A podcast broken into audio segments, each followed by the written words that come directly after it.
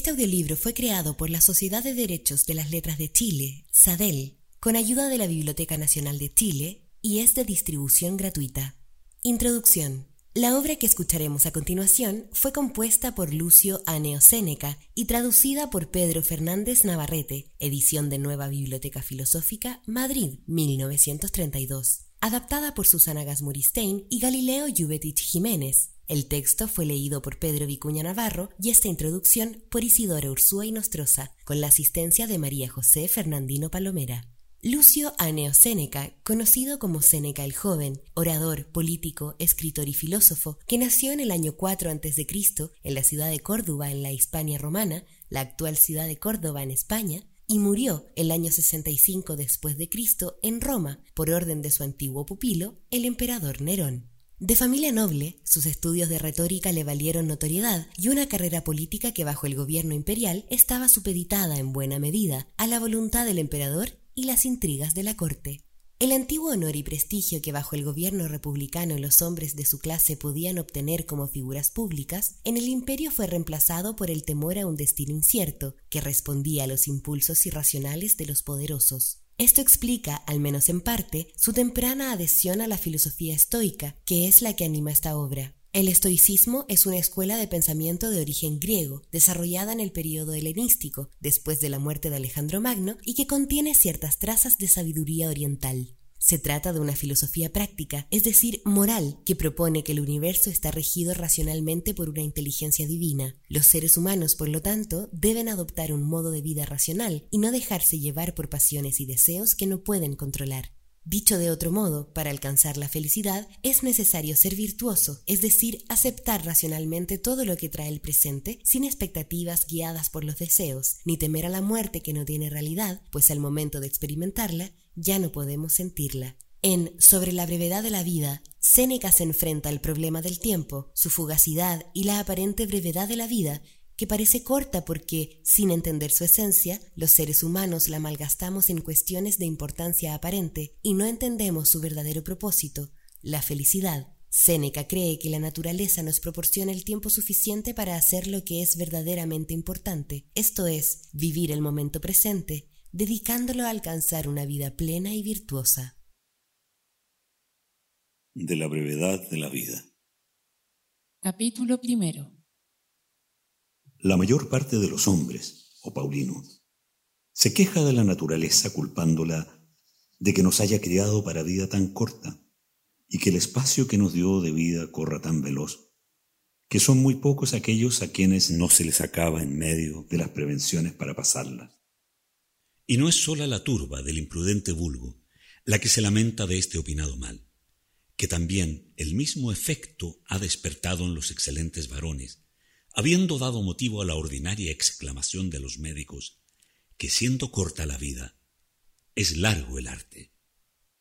De esto también se originó la disputa, indigna de varón sabio, que Aristóteles dio que siendo la edad de algunos animales brutos tan larga, sea tan corta y limitada la del hombre, criado para cosas tan superiores. El tiempo que tenemos no es corto, pero perdiendo mucho de él, hacemos que lo sea, y la vida es suficientemente larga para ejecutar en ella cosas grandes si la empleáramos bien. Pero al que se le pasa en ocio y en deleites, y no la usa en ocupaciones dignas de elogio, cuando le llega el último trance, entendemos que se le fue sin que él haya entendido que la vida pasaba. Lo cierto es que la vida que se nos dio no es breve. Nosotros hacemos que lo sea.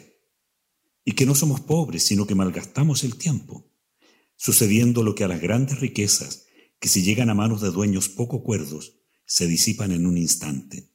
Y al contrario, las cortas y limitadas, entrando en poder de administradores diligentes, crecen con el uso.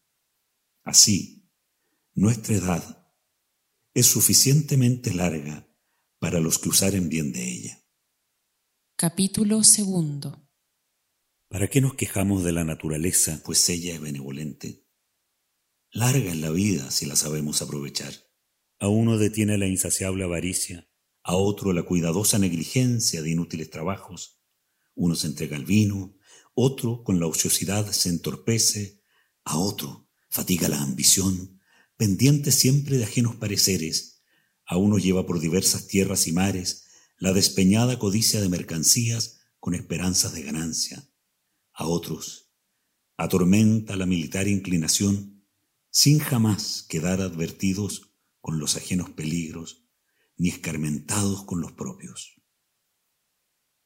Hay otros que en veneración no agradecida de superiores consumen su edad en voluntaria servidumbre. A muchos detiene la emulación de la fortuna de otros o el aborrecimiento de la propia. A otros trae una inconstante y siempre descontenta liviandad, vacilando entre varios pareceres y algunos hay que no agradándose de ocupación alguna a que dirijan su carrera, los hallan los hados marchitos, y que no duda ser verdad lo que en forma de oráculo dijo el mayor de los poetas, pequeña parte de vida en la que vivimos, porque lo demás es espacio y no vida, sino tiempo. Por todas partes los cercan apretados vicios, sin dar lugar a que se levante jamás, y sin permitir que pongan los ojos en el rostro de la verdad y teniéndolos sumergidos y asidos en sus deseos, los oprimen.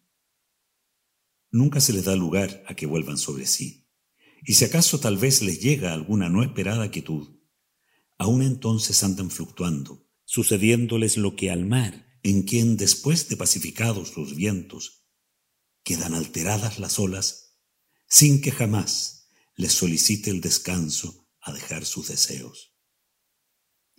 ¿Piensas que hablo solo de aquellos cuyos males son notorios? Pon los ojos en los demás, a cuya felicidad se arriman muchos, y verás que aún éstos se ahogan con sus propios bienes. ¿A cuántos son molestas sus mismas riquezas? ¿A cuántos ha costado su sangre el deseo de ostentar su elocuencia en todas ocasiones? ¿Cuántos, con sus continuos deleites, se han puesto pálidos, ¿A cuántos no ha dejado un instante de libertad las frecuentes visitas de sus clientes? Pasa, pues, desde los más ínfimos a los más empinados, y verás que éste ahoga, el otro asiste, aquel peligra, éste defiende y otro sentencia, consumiéndose los unos en los otros. Pregunta la vida de estos cuyos nombres se celebran y verás que te conocen por señales, que éste es reverenciador de aquel, aquel del otro, y ninguno de sí. Con lo cual es ignorantísima la indignación de algunos, que se quejan del ceño de los superiores cuando no los hayan desocupados yendo a visitarlos. Es posible que los que sin tener ocupación no están jamás desocupados para sí mismos, han de tener atrevimiento para condenar por soberbia lo que quizás es falta de tiempo. El otro, sea quien fuere, por lo menos tal vez, aunque con rostro mesurado, puso los ojos en ti. Tal vez tú yo, y tal vez te admitió a su lado, y tú jamás te has dignado de mirarte ni oírte. Capítulo tercero no hay para que cargues a los otros estas obligaciones, pues cuando fuiste a buscarlos, no fue tanto para estar con ellos, sino porque no podías estar contigo. Aunque concurran en esto todos los ingenios que resplandecieron en todas las edades, no acabarán de ponderar suficientemente esta niebla de los humanos entendimientos. No consienten que nadie les ocupe sus heredades y por pequeña que sea la diferencia que se ofrece en asentar los linderos, vienen a las piedras y a las armas. Y tras eso, no solo consienten que otros entren en su vida, sino que ellos mismos introducen a los que han de ser los poseedores de ella. Ninguno hay que quiera repartir sus dineros sabiendo muchos que distribuyen su vida. Muéstranse miserables en guardar su patrimonio y cuando se llega a la pérdida de tiempo, son pródigos de aquello en que fuera justificada la avaricia. Deseo llamar a alguno de los ancianos, y pues tú lo eres, habiendo llegado a lo último de la edad humana, teniendo cerca de cien años o más, ven acá, llama a cuentas a tu edad. Dime, ¿cuánta parte de ella te consumió el acreedor? ¿Cuánta el amigo? ¿Cuánta la república? ¿Y cuánta tus allegados? ¿Cuánta los disgustos con tu mujer? ¿Cuánta el castigo de los esclavos? ¿Cuánta el apresurado paseo por la ciudad? Junto a esto, las enfermedades tomadas con tus manos. Añade el tiempo que se pasó en ociosidad y hallarás que tiene muchos menos de los que cuentas. Trae la memoria si tuviste algún día firme determinación y si le pasaste en aquello para que le habías destinado. ¿Qué uso tuviste de ti mismo? ¿Cuándo estuvo en tener estatus? ¿Cuándo el ánimo sin temores qué cosa hayas hecho para ti en tan larga edad, cuántos hayan sido los que te han robado la vida sin entender tú lo que perdías, cuánto tiempo te han quitado el vano dolor, la ignorante alegría, la hambrienta codicia y la entretenida conversación, y viendo lo poco que a ti te has dejado de ti, juzgarás que mueres malogrado. Capítulo cuarto ¿Cuál pues es la causa de todo esto? El vivir como si hubieras de vivir para siempre, sin que vuestra fragilidad os despierte. No observáis el tiempo que se os ha pasado, y así gastáis de él como de caudal colmado y abundante, siendo posible que el día que tenéis determinado para alguna acción sea el último de vuestra vida. Teméis como mortales todas las cosas, y como inmortales las deseáis. Oirás decir a muchos que llegando a cincuenta años se han de retirar a la quietud y que el de sesenta les jubilará a todos los oficios y cargos. Dime, cuando esto propones, ¿qué seguridad tienes de más larga vida? ¿Quién te consentirá ejecutar lo que dispones? ¿No te avergüenzas de reservarte para las obras de la vida, destinado a la virtud solo aquel tiempo que para ninguna cosa es de provecho. Oh, cuán tardía acción es comenzar la vida cuando se quiere acabar. Que en ese olvido de la mortalidad es diferir los santos consejos hasta los cincuenta años, comenzando a vivir en edad a que son pocos los que llegan. A muchos de los poderosos que ocupan grandes puestos, oirás decir que codician la quietud, que la alaban, y la prefieren a todos los bienes que desean, si con seguridad lo pudiesen hacer, bajar de aquella altura. Porque cuando falten males exteriores que les acometan y combatan, la misma buena fortuna se cae de suyo. Capítulo quinto.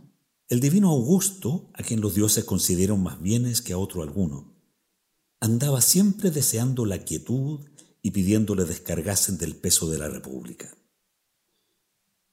Todos sus discursos iban dirigidos a prevenir descanso y con este dulce, aunque fingido consuelo de que algún día había de vivir para sí, entretenía sus trabajos. En una carta que escribió al Senado en que prometía que su descanso no sería apartándose de su dignidad ni desviándose de su antigua gloria, hallé estas palabras. Aunque estas cosas se pueden hacer con más gloria que prometerse, pero la alegría de haber llegado al deseado tiempo me ha puesto tan adelante que aunque hasta ahora me detiene el gusto de los buenos sucesos, me recreo y recibo deleite con la dulzura de estas pláticas. De tan grande importancia juzgaba ser la quietud, que ya que no podía conseguirla, se deleitaba en proponerla. Aquel que veía vender todas las cosas de su voluntad y el que hacía felices a todas las naciones, Pensaba con gusto en el día en que se había de desnudar de aquella grandeza. Conocía con experiencia cuánto sudor le habían costado aquellos bienes que en todas partes resplandecen y cuánta parte de encubiertas congojas encierran, habiéndose hallado forzado a pelear, primero con sus compañeros y últimamente con sus deudos, derramando sangre en mar y tierra acosado por Macedonia, Sicilia, Egipto, Siria y Asia, y casi por todas las demás provincias del orbe. Pasó a batallas externas los ejércitos, cansados de mortandad romana, mientras pacifica los Alpes y doma a los enemigos mezclados en paz y en el imperio. Y mientras se ensanchan los términos, pasando los del Rin, Éufrates y Danubio, se estaban afilando contra él en la misma ciudad de Roma las espadas de Murena, de Escipión, de Lépido y de Ignacio, y apenas había deshecho las acechanzas de estos, cuando su propia hija y muchos mancebos nobles, atraídos con el adulterio como si fuera con juramento, ponían temor a su quebrantada vejez, después de lo cual le quedaba una mujer a quien temer otra vez con Antonio. Cortaba estas llagas cortando los miembros, y al punto nacían otras. Y como en cuerpo cargado con mucha sangre, se alteraban siempre algunas partes de él. Finalmente, deseaba la quietud, y en la esperanza y pensamiento de ella descansaban sus trabajos. Ese era el deseo de quien podía hacer que todos consiguiesen los suyos. Marco Tulio Cicerón, perseguido de los Catilinas, Clodios, Pompeyos y Crasos, los unos enemigos manifiestos y otros no seguros amigos, mientras arrimando el hombro tuvo a la República que se iba a caer, padeció con ella tormentas. Apartado, finalmente, e incapaz de estar quieto con la prosperidad e impaciente en la adversidad, abominó muchas veces de su consulado, tan sin fin, aunque no sin causa, alabado. Qué lamentables palabras pone en una carta que escribió a Ático después de vencido Pompeyo, y estando su hijo rehaciendo en España las quebrantadas armas. Me preguntas, dice, ¿qué hago aquí? Estoy en Metusculano libre a medias. Y añadiendo después otras razones, en que lamenta la edad pasada, se queja de la presente y desconfía de la venidera. Cicerón se llamó libre a medias, y verdaderamente no le convenía tomar tan abatido apellido, pues el varón sabio no es medio libre. Siempre goza de entera y sólida libertad. Y siendo suelto y gozando de su derecho, sobrepuja a los demás, no pudiendo haber quien tenga dominio en aquel que tiene imperio sobre la fortuna. Capítulo sexto Habiendo Livio Druso, hombre áspero y vehemente, removido las nuevas leyes y los daños de Graco, estando acompañado de grande concurso de toda Italia, no habiendo antevisto el fin de las cosas que ni podía ejecutar ni tenía libertad para retroceder en ellas, detestando su vida desde la niñez inquieta, se cuenta que dijo que él solo era quien siendo muchacho no había tenido un día de descanso. Atrevióse antes de salir de la niñez y de quitarse la ropa de niño, a favorecer con los jueces las causas de los culpados, interponiendo su favor con tanta eficacia que consta haber violentado algunos pareceres. ¿Hasta dónde no había de llegar tan anticipada ambición? Claro está que aquella tan acelerada audacia había de parar en grande mal particular y público. Tarde, pues, se quejaba de que no había tenido un día de quietud, habiendo sido pendenciero desde niño y molesto a los tribunales. Dúdase si se mató él mismo, porque cayó habiendo recibido una repentina herida en la ingle, dudando alguno si en él fue la muerte voluntaria o si era su tiempo de morir. Superfluo será el referir muchos que, siendo tenidos de los demás por dichosísimos, dieron ellos mismos verdadero testimonio de sí. Pero en estas quejas ni se enmendaron ni enmendaron a otros, porque al mismo tiempo que las publicaban con palabras, volvían los afectos a su antigua costumbre. Lo cierto es que aunque llegue nuestra vida a mil años, se reduce a ser muy corta.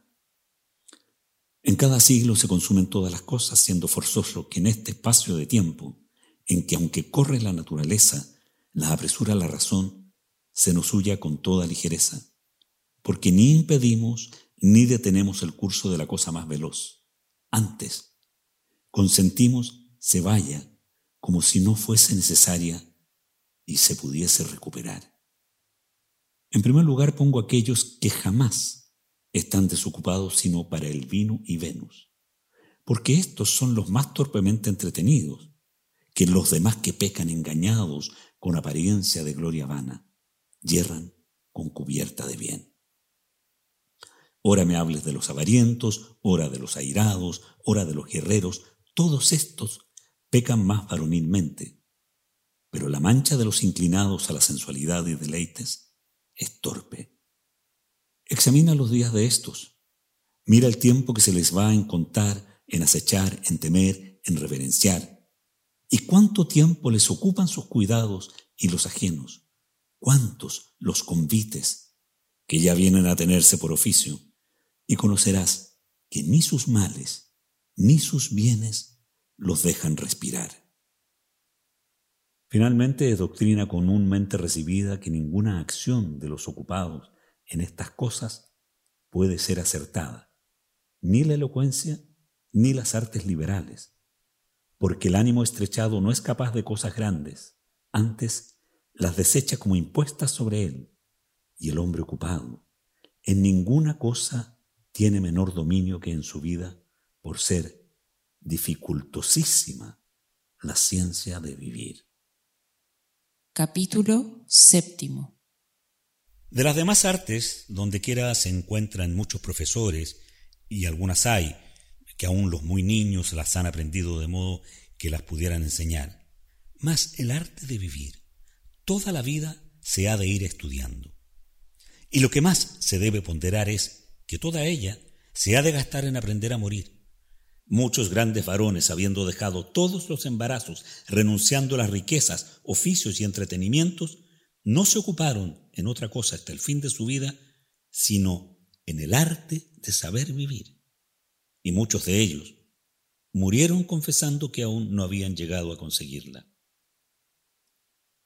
¿Cómo pues la sabrán los que no la estudian? Créeme que es de hombres grandes y sobrepujar a los humanos errores, no consentir que se les usurpe un instante de tiempo, con lo cual viene a ser larguísima su vida, porque todo lo que ella se extendió fue para ellos, no consintiendo hubiese cosa ociosa y sin cultivar. No entregaron parte alguna al ajeno dominio, porque no hallaron equivalente recompensa con qué permutar el tiempo, y así fueron vigilantísimos guardadores de él con lo cual les fue suficiente.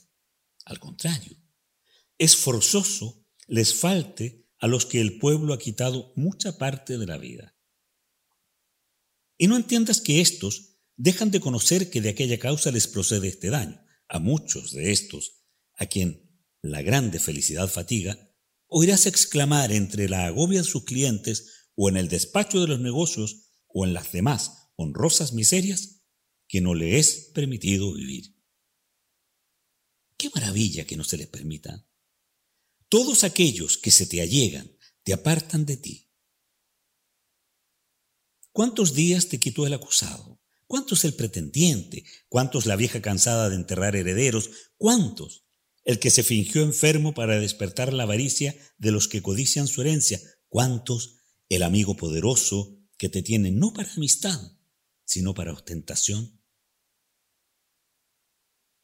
Hazte ruego un examen y cuenta los días de tu vida, y verás cuán pocos y desechados han sido los que has tenido para ti. El otro que llegó a conseguir el consulado que tanto pretendió desea dejarlo y dice, ¿cuándo se acabará este año? Tiene el otro a su cargo las fiestas, habiendo hecho gran aprecio de que le cayó por suerte la comisión y dice, ¿cuándo escaparé de estos trabajos? Escogen a uno para abogado entre todos los demás y llenas el tribunal de gente para oírle, aún hasta donde no alcanza su voz, y dice, ¿cuándo se acabará de sentenciar este pleito? Cada cual precipita su vida trabajando con el deseo de lo futuro y con el hastío de lo presente. Pero aquel que aprovecha para sí todo su tiempo y el que ordena todos sus días para que le sean de vida, ni desea ni teme al día venidero porque ¿qué cosa le puede acarrear que le sea disgusto? conoce suficientemente todas las cosas. En lo demás, disponga la fortuna como quisiere, que ya la vida de éste está en puerto seguro. Podrásele añadir algo, pero quitar no, sucediéndole lo que al estómago, que estando satisfecho y no cargado, admite algún manjar sin haberle apetecido. Capítulo octavo. No juzgues, pues, que alguno ha vivido mucho tiempo por verle con canas y con arrugas, que aunque ha estado mucho tiempo en el mundo, no ha vivido mucho. Dirás tú por ventura que navegó mucho aquel que habiendo salido del puerto le trajo la cruel tempestad de una parte a otra y forzado de la furia de encontrados vientos, anduvo dando bordos en un mismo paraje. Este, aunque padeció mucho, no navegó mucho. Suélome admirar cuando veo algunos que piden tiempo y que los que le han de dar se muestran fáciles. Los unos y los otros ponen la mira en el negocio para que se pide el tiempo, pero no la ponen en el mismo tiempo y como si lo que se pide y lo que se da fuera de poquísimo valor, se desprecia una cosa tan digna de estimación. Engáñalos el ver que el tiempo no es cosa corpórea, ni se deja comprender con la vista, y así le tienen por cosa vilísima y de ningún valor. Algunos ilustres varones reciben dones de otro, y por ellos alquilan su trabajo, su cuidado y su diligencia, pero del tiempo no hay quien haga aprecio, usan de él pródigamente como de cosa dada gratuitamente. Pon los ojos en los que esto hacen y míralos, cuando están enfermos y cuando se les acerca el peligro de la muerte y temen la pena capital y verás que dicen, tocando las rodillas de los médicos, que están dispuestos a dar toda su hacienda por conservar la vida. Tan diversa es en ellos la inconsistencia de los afectos. Y si como podemos traer a cada uno a la memoria el número de los años que se le han pasado, pudiésemos tener certeza de los que le quedan. Oh, cómo temblarían aquellos a quienes les quedasen pocos y cómo huirían de disiparlos. La disposición de lo que es cierto, aunque sea poco, es fácil, pero conviene guardar con mayor diligencia aquello que no saben cuándo se te ha de acabar. Y no pienses que ellos ignoran que el tiempo es cosa preciosa, pues para encarecer el amor que tienen a los que aman mucho, les suelen decir que están prontos a darles parte de sus años. Lo cierto es que, sin entenderlo, se los dan, pero danlos, quitándoselos a sí mismos, sin sumar a los años de sus seres queridos. Pero como ignoran lo que pierden, vieneles a ser más tolerable la pérdida del no entendido daño. No hay quien pueda restituirte los años, y ninguno te restituirá a ti mismo. La edad proseguirá el camino que comenzó sin volver atrás ni detenerse. No hará ruido, ni te advertirá de su velocidad. Pasará con silencio.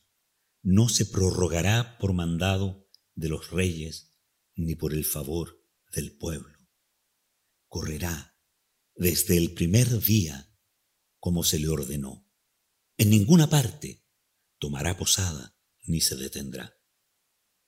¿Qué se seguirá de esto? que mientras tú estás ocupado, huye prisa la vida, llegando la muerte para la cual, quieras o no quieras, es forzoso desocuparte. Capítulo noveno. ¿Puede haber algo más estúpido que aquellos que se jactan de buen juicio?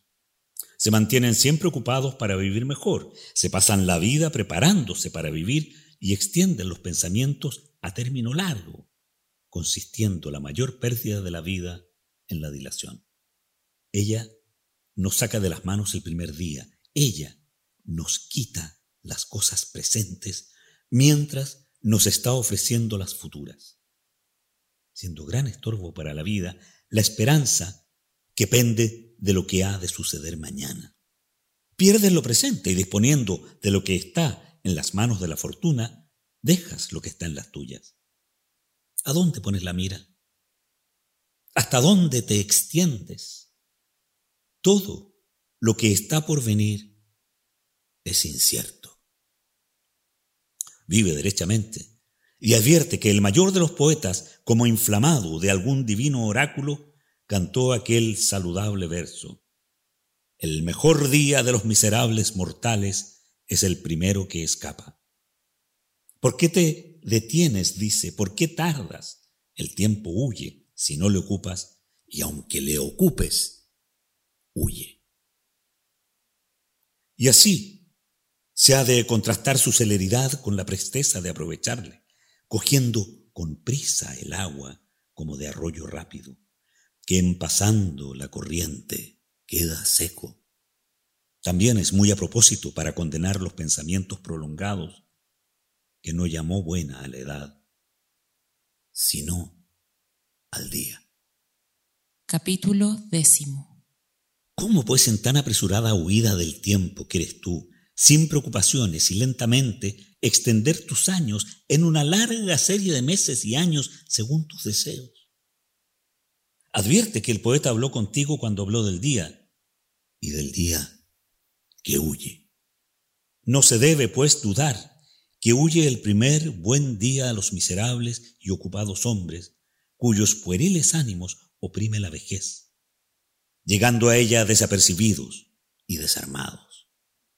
No hicieron prevenciones y dieron de repente en sus manos, no echando de ver que cada día se les iba acercando, sucediéndoles lo que a los caminantes, que entretenidos en alguna conversación o alguna lectura o algún interior pensamiento, echan de ver que han llegado al lugar antes que entendiesen que estaban cerca.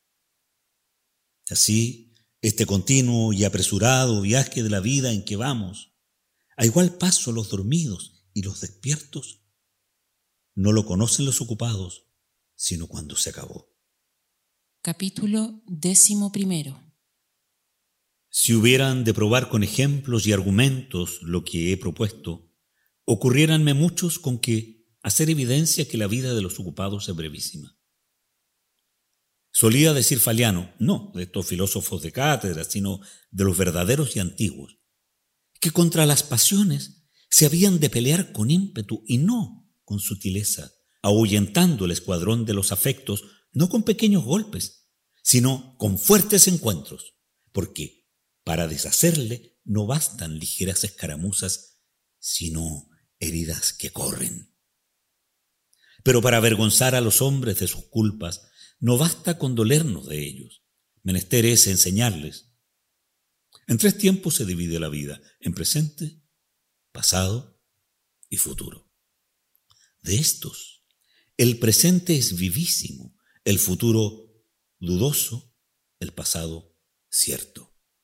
Porque éste, que con ningún imperio puede volver atrás, y en él perdió ya su derecho a la fortuna, es el que no gozan los ocupados por faltarles tiempo para poner los ojos en lo pasado.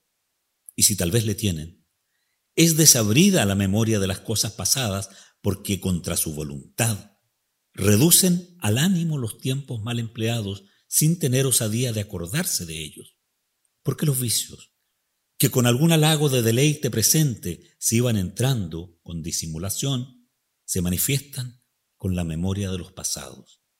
Ninguno otro, sino aquel que reguló sus acciones con el nivel de la buena conciencia, que jamás se deja engañar culpablemente, hace con gusto reflexión en la vida pasada, pero el que con ambición deseó muchas cosas, el que las despreció con soberanía y las adquirió con violencia, el que engañó con acechanzas, robó con avaricia y despreció con prodigalidad, es forzoso, tema a su misma memoria.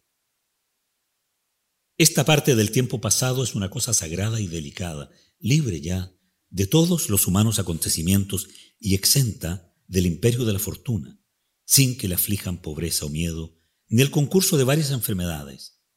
Esta no puede inquietarse ni quitarse por ser su posición perpetua y libre de recelos. El tiempo presente es sólo de días singulares y su presencia consiste en instantes.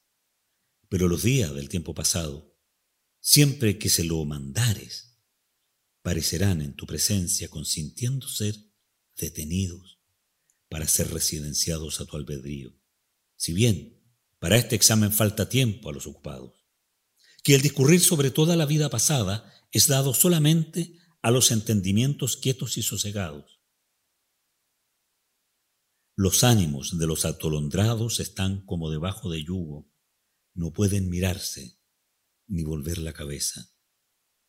Anegóse pues su vida, y aunque le añadas lo que quisieres, no fue de más provecho que lo es la nada, si no exceptuaron y reservaron alguna parte. De poca importancia es el darles largo tiempo, si no hay en qué haga asiento y se guarde piérdeseles por los rotos y agujereados ánimos. El tiempo presente es brevísimo, de tal manera que algunos dicen que no le hay, porque siempre está en veloz carrera, corre y precipítase y antes deja de ser que haya llegado, sin ser más capaz a detenerse que el orbe y las estrellas, cuyo movimiento es sin descanso y sin pararse en algún lugar. No gozan, pues, los ocupados más que del tiempo presente, el cual es tan breve que no se puede comprender, y aun éste se les huye estando ellos distraídos en diversas cosas. Capítulo décimo segundo.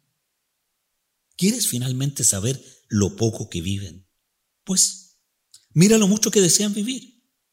Mendigan los viejos decrépitos a fuerza de votos el aumento de algunos pocos años Fíngense de menos edad y lisonjéanse con la mentira. Engáñanse con tanto gusto como si juntamente engañaran a los hados.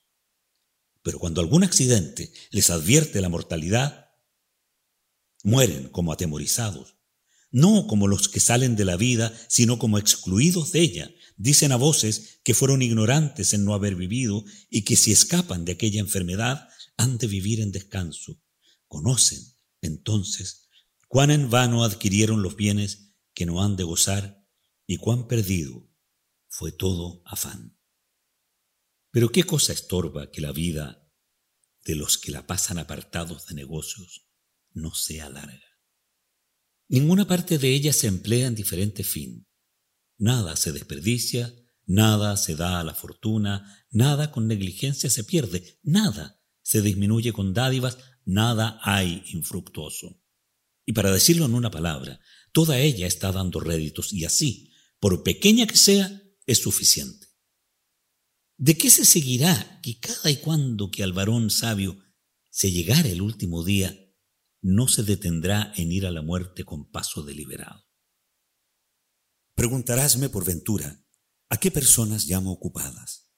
No pienses que hablo solo de aquellos que para que desocupen los tribunales es necesario soltar los perros y que tienen por honrosos los encontrones que les dan los que los siguen y por afrentosos los que reciben de los que no les acompañan, ni aquellos a quien sus oficios los sacan de sus casas para chocar con las puertas ajenas, ni aquellos a quien enriquece la vara del juez con infames ganancias que tal vez crían postema.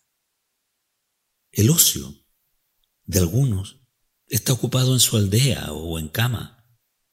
Pero en medio de la soledad, aunque se apartaron de los demás, ellos mismos se son molestos.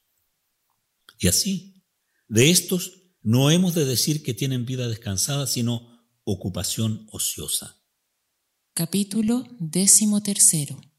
Llamarás tú desocupado al que gasta la mayor parte del día en limpiar con cuidadosa solicitud los vasos de Corinto, estimados por la locura de algunos, y en quitar el orín a las mohosas medallas.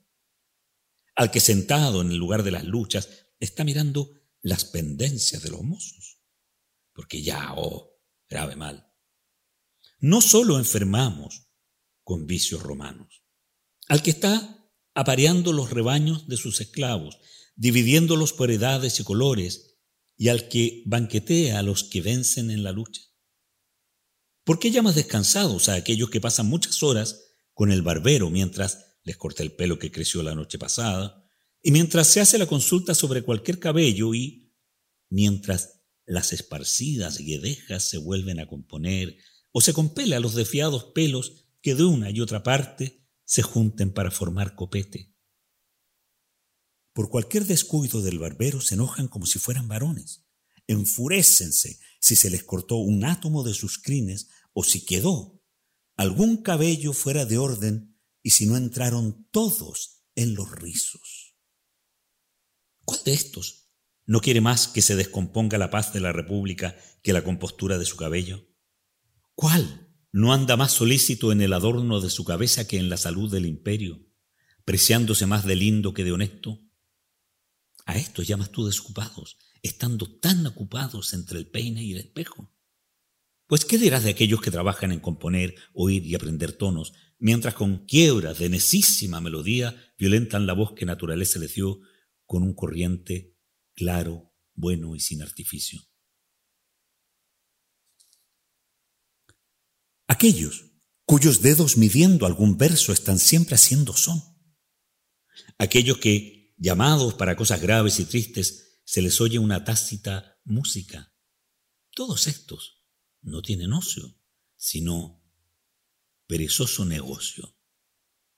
Tampoco pondré convites de estos entre los tiempos desocupados, viéndolos tan solícitos en componer los aparadores, en alinear las libreas de sus criados, que suspensos están en cómo vendrá partido el jabalí por el cocinero, con qué presteza han de acudir los pajes a cualquier seña, con cuánta destreza se han de trinchar las aves en no feos pedazos.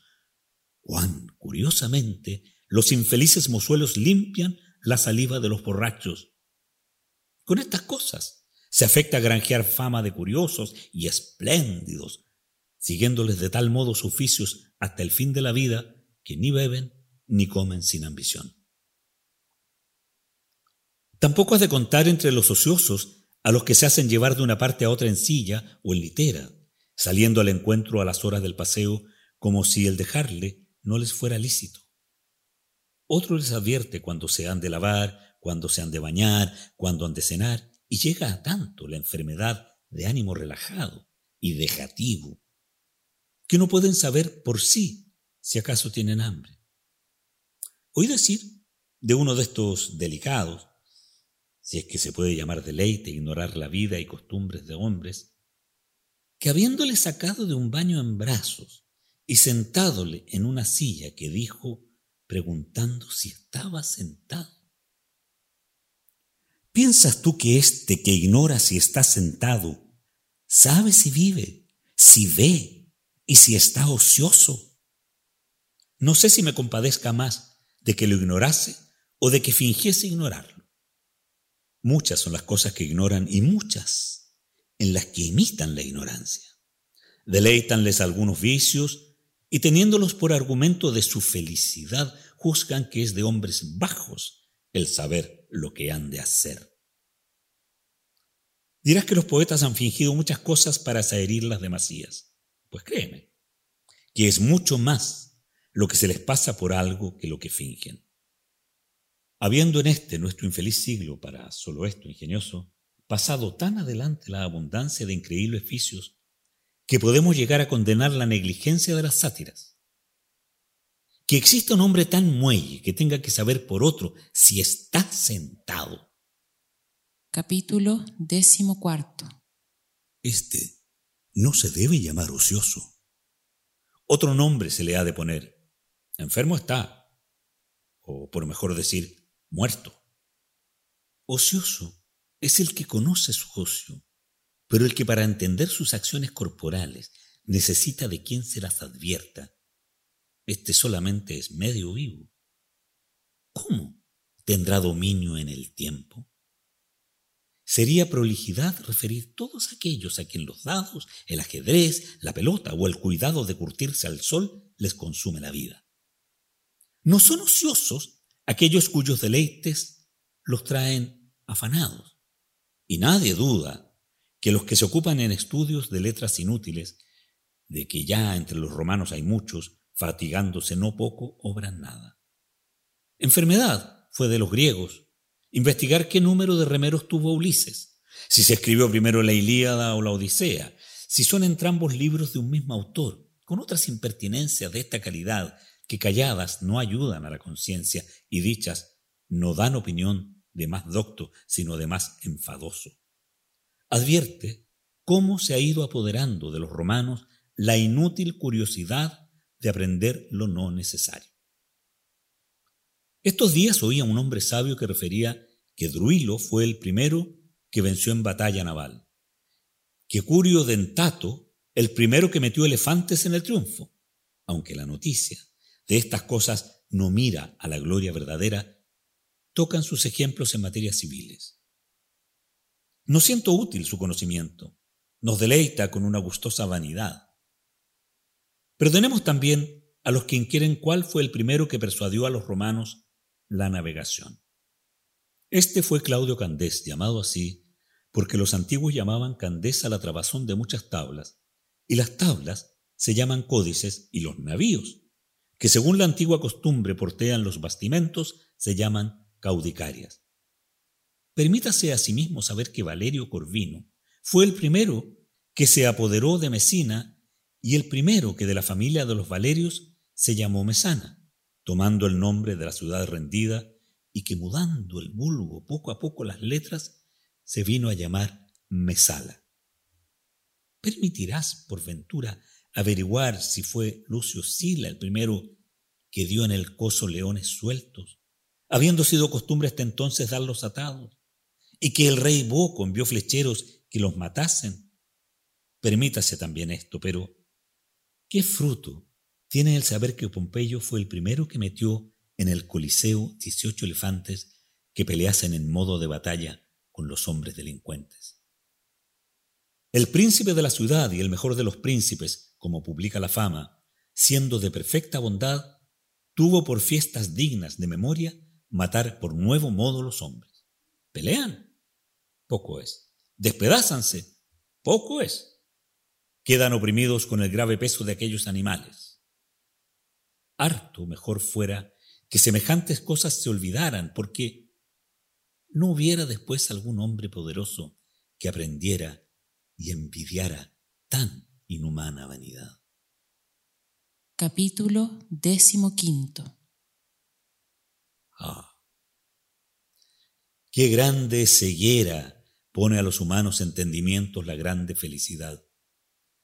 Juzgo aquel que entonces se empinaba sobre la naturaleza cuando exponía tanta muchedumbre de miserables hombres a las bestias nacidas debajo de otros climas cuando levantaba guerras entre tan desiguales animales, cuando derramara mucha, y él mismo después, engañado por la maldad alejandrina, se entregó a la muerte por mano de un vil esclavo, conociéndose entonces la vana jactancia de su sobrenombre.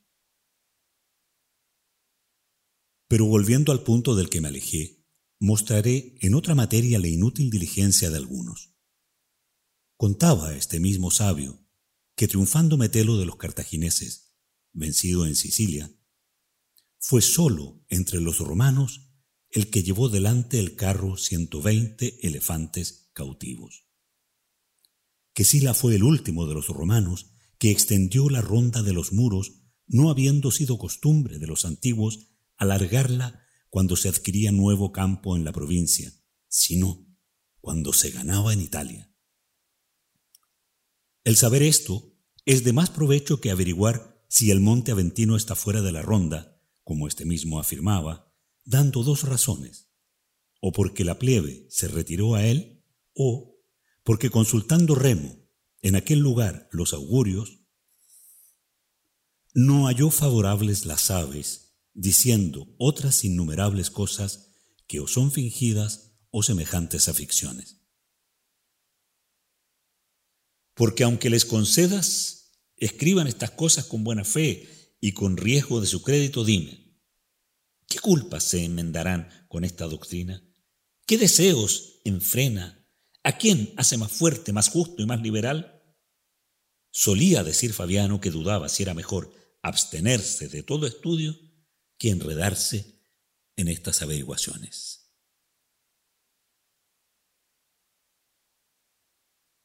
Solo aquellos gozan de quietud, que se desocupan para admitir la sabiduría, y solo ellos son los que viven, porque no solo aprovechan su tiempo, sino que le añaden todas las edades, haciendo propios suyos todos los años que han pasado. Porque si no somos ingratos, es forzoso confesar que aquellos clarísimos inventores de las sagradas ciencias nacieron para nuestro bien y encaminaron nuestra vida.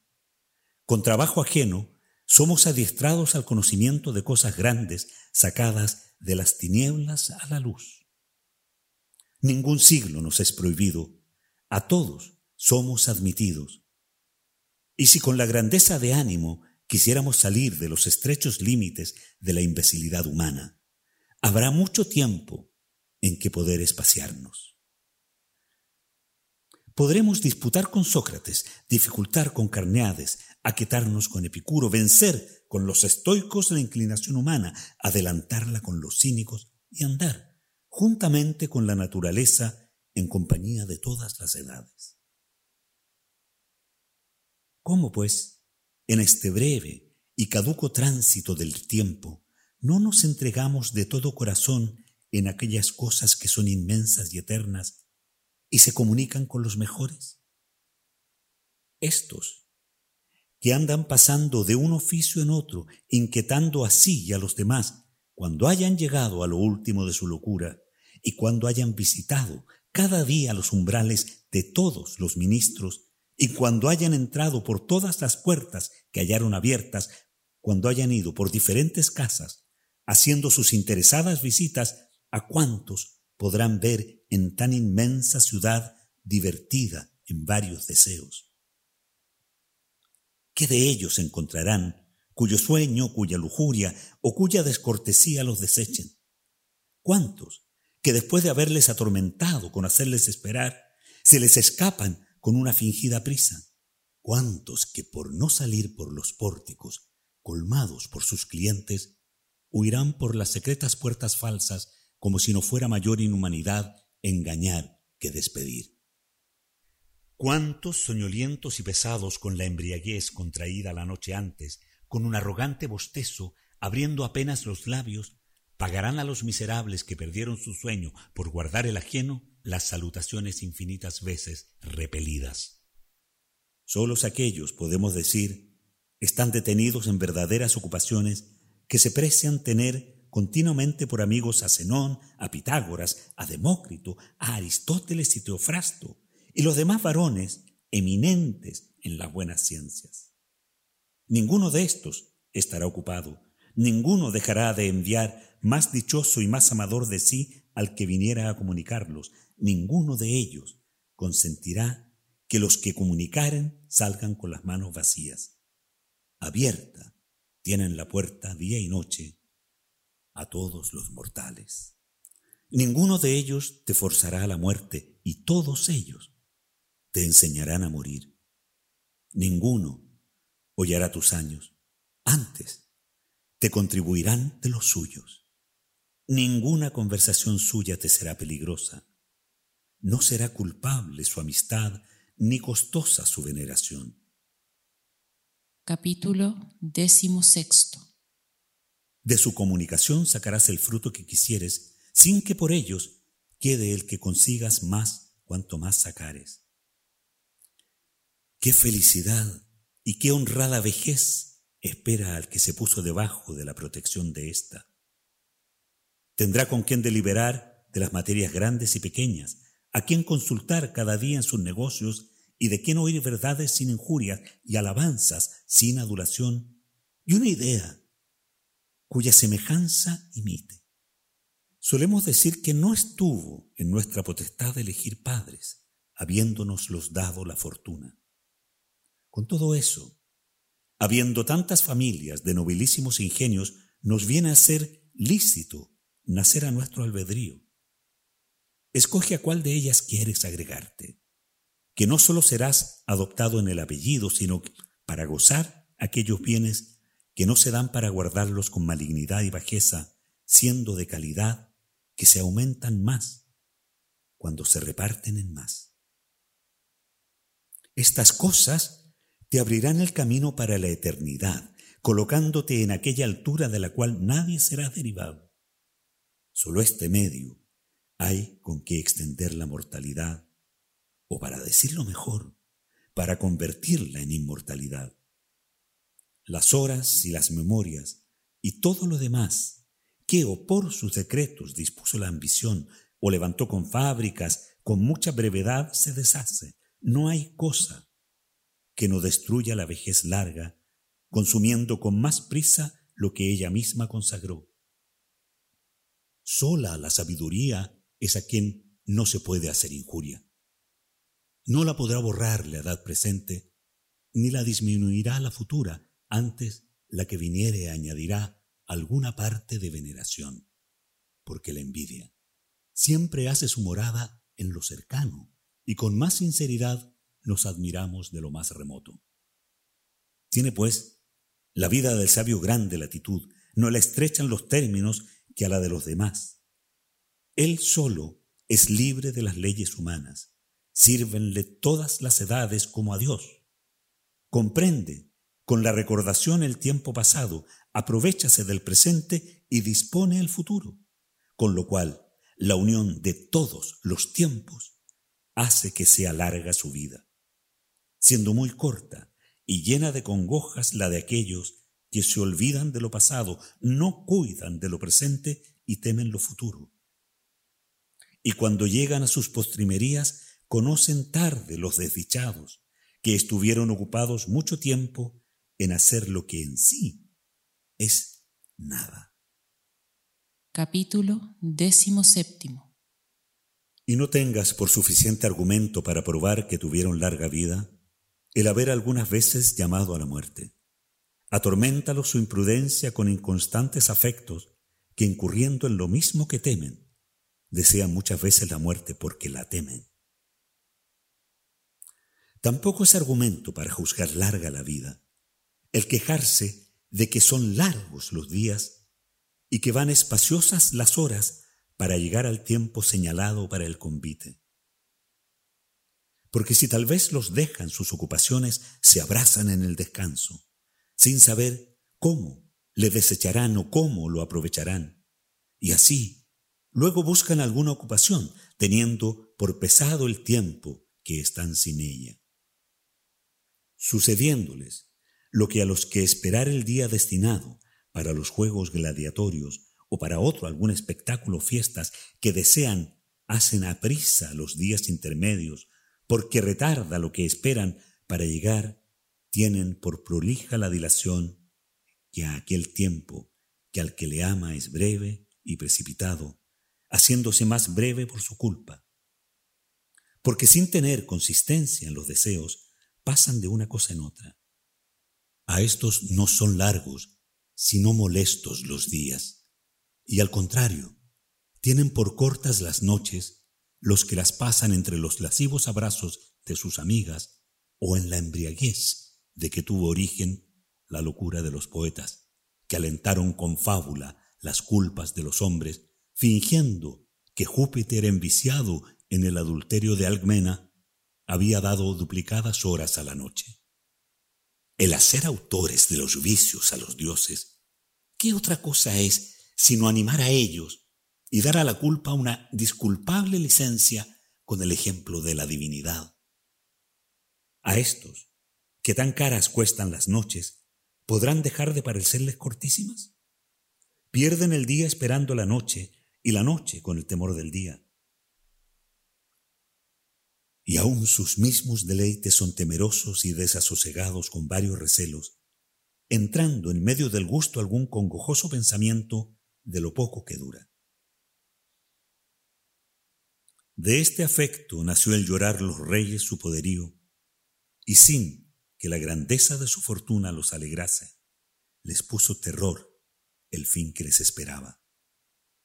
Extendiendo el insolentísimo rey de los persas sus ejércitos por largos espacios de tierra, sin poder comprender su número ni medida, derramó lágrimas, considerando que dentro de cien años no había de haber vivo alguno de tan florida juventud.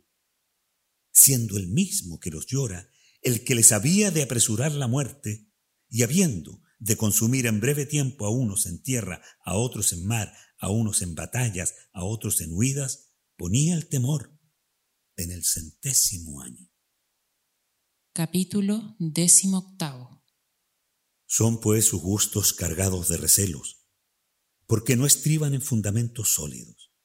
Y así, con la misma vanidad que les dio principio, se deshacen. ¿Cuáles, pues, juzgarás son aquellos tiempos aún, por su misma confesión, miserables? Pues aún los en que se levantan sobrepujando el ser de hombres son poco serenos. Los mayores bienes son congojosos y nunca se ha de dar menos crédito a la fortuna que cuando se muestra favorable. Para conservarnos en una buena dicha, necesitamos de otra y de hacer votos para que duren los buenos sucesos, porque todo lo que viene de mano de la fortuna es inestable. Y lo que subió más alto está en mayor disposición de caída sin que cause deleite lo que amenaza ruina. Y así, es forzoso que no solo sea brevísima, sino miserable la vida de aquellos que con gran trabajo adquieren lo que en mayor han de poseer. Consiguen con su sudor lo que desean y poseen con ansias lo que adquirieron con trabajo y con esto no cuidan del tiempo que pasando una vez jamás ha de volver.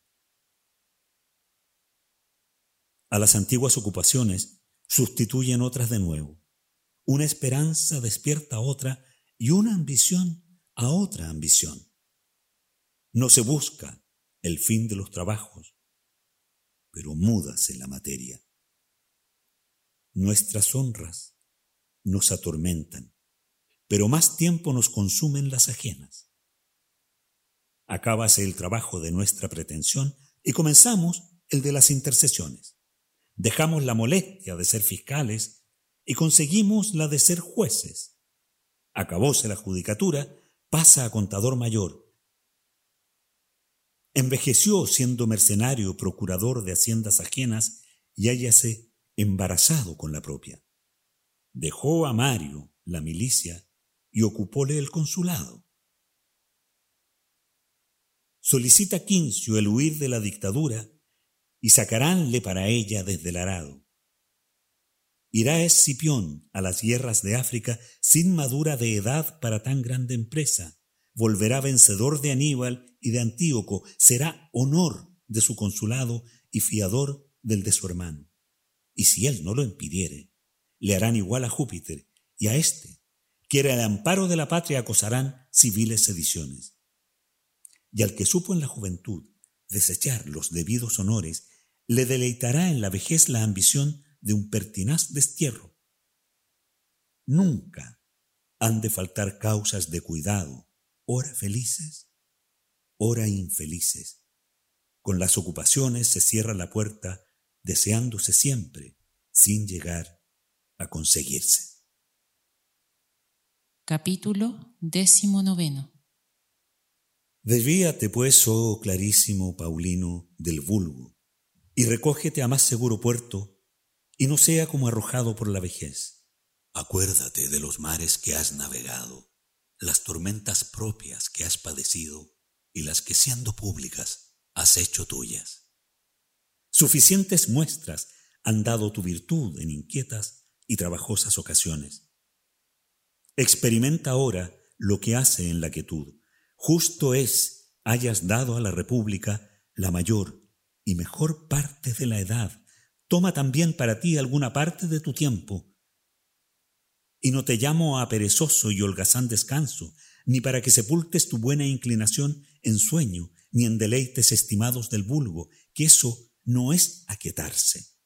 Hallarás retirado y seguro ocupaciones más importantes que las que hasta ahora has tenido.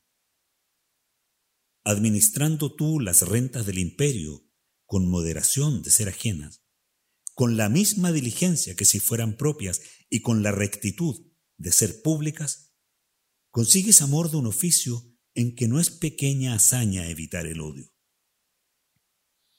Pero créeme, que es más seguro el estar enterado de la cuenta de tu vida que de las del depósito del trigo público.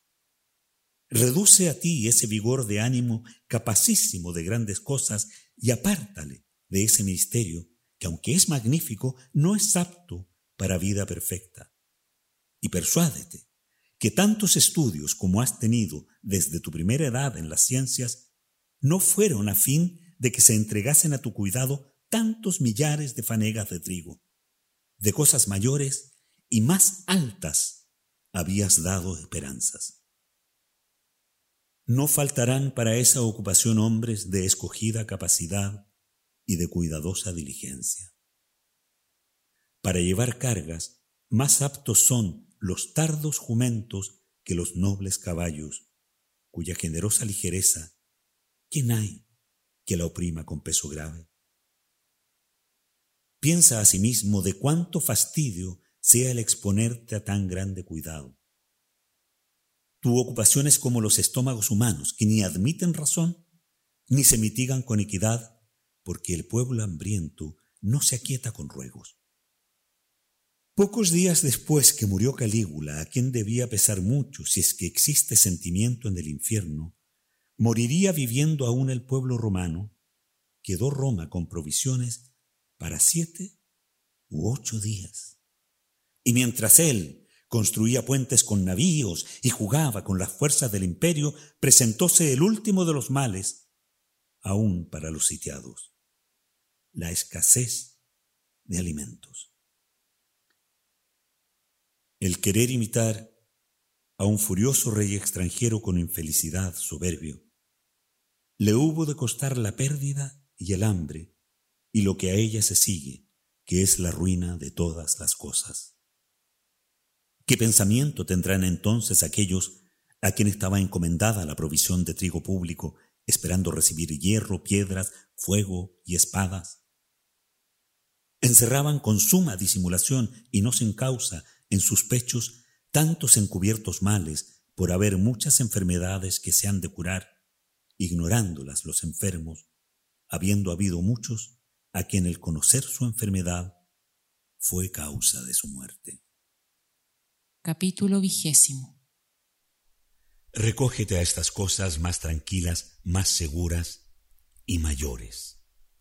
¿Piensas que es igual ocupación cuidar que el trigo se eche en los graneros sin que el fraude o negligencia de los que le portean le hayan maleado, atendiendo a que con la humedad no se dañe o escaliente, para que responda al peso y medida? ¿O el llegarte a estas cosas sagradas y sublimes, habiendo de alcanzar con ellas la naturaleza de los dioses? Y qué deleite, qué estado, qué fortuna, qué suceso espera tu alma y en qué lugar nos ha de poner la naturaleza cuando estemos apartados de los cuerpos? ¿Qué cosa? Sea la que sustenta todas las cosas pesadas del mundo, levantando al fuego a lo alto, moviendo en sus cursos las estrellas con otras mil llenas de maravillas. ¿Quieres tú, dejando lo terreno, mirar con el entendimiento estas superiores? Ahora pues, mientras la sangre está caliente, los vigorosos han de caminar a lo mejor. En este género de vida te espera mucha parte de las buenas ciencias, el amor y ejercicio de la virtud, el olvido de los deleites, el arte de vivir y morir, y finalmente, un soberano descanso. El estado de todos los ocupados es miserable, pero el de aquellos que aún no son suyas las ocupaciones en que trabajan, es miserabilísimo. Duermen por sueño ajeno, andan con ajenos pasos, comen con ajena gana. Hasta el amar y aborrecer, que son acciones tan libres, lo hacen mandados. Si éstos quisieran averiguar cuán breve es su vida, consideren qué parte ha sido suya. Cuando vieres, pues, a los que van pasando de una en otra judicatura, ganando opinión en los tribunales, no les envidies. Todo eso se adquiere para pérdida de la vida y para que sólo se cuente el año de su consulado. Destruirán todos sus años. A muchos desamparó la edad, mientras trepando a la cumbre de la ambición, luchaban con los principios a otros, después de haber arribado por mil indignidades a las dignidades supremas, les llega un miserable desengaño de que todo lo que han trabajado ha sido para el epitafio del sepulcro. A otros desamparó la cansada vejez, mientras como juventud se dispone entre graves y perversos intentos para nuevas esperanzas. Capítulo vigésimo primero.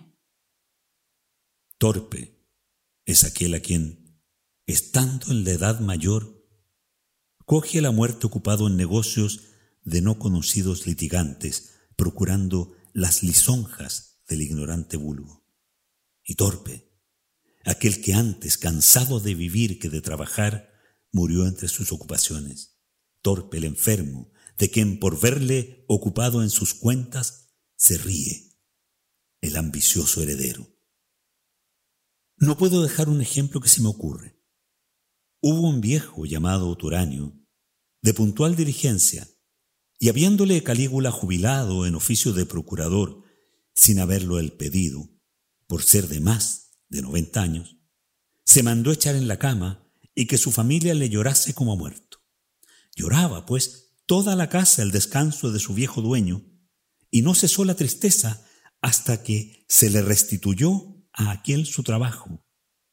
Tanto se estima el morir en ocupación. Muchos hay de esta opinión, durando en ellos más el deseo que la potencia.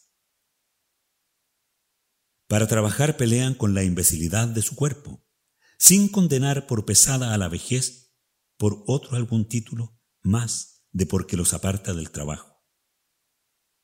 La ley no compele al soldado en pasando de cincuenta años, ni llama al senador en llegando a sesenta. Más dificultosamente alcanzan los hombres de sí mismos el descanso que de la ley. Y mientras que son llevados o llevan a otros y unos a otros se roban la quietud, haciendo los unos a los otros alternadamente miserables, pasan una vida sin fruto, sin gusto y sin ningún aprovechamiento del ánimo. Ninguno pone los ojos en la muerte, todos alargan las esperanzas y algunos disponen también lo que es, para después de la vida, grandes máquinas de sepulcros, epitafios en obras públicas, ambiciosas dotaciones para sus exequias. Ten por cierto que las muertes de estos se pueden reducir a hachas y cirios como entierro de niños.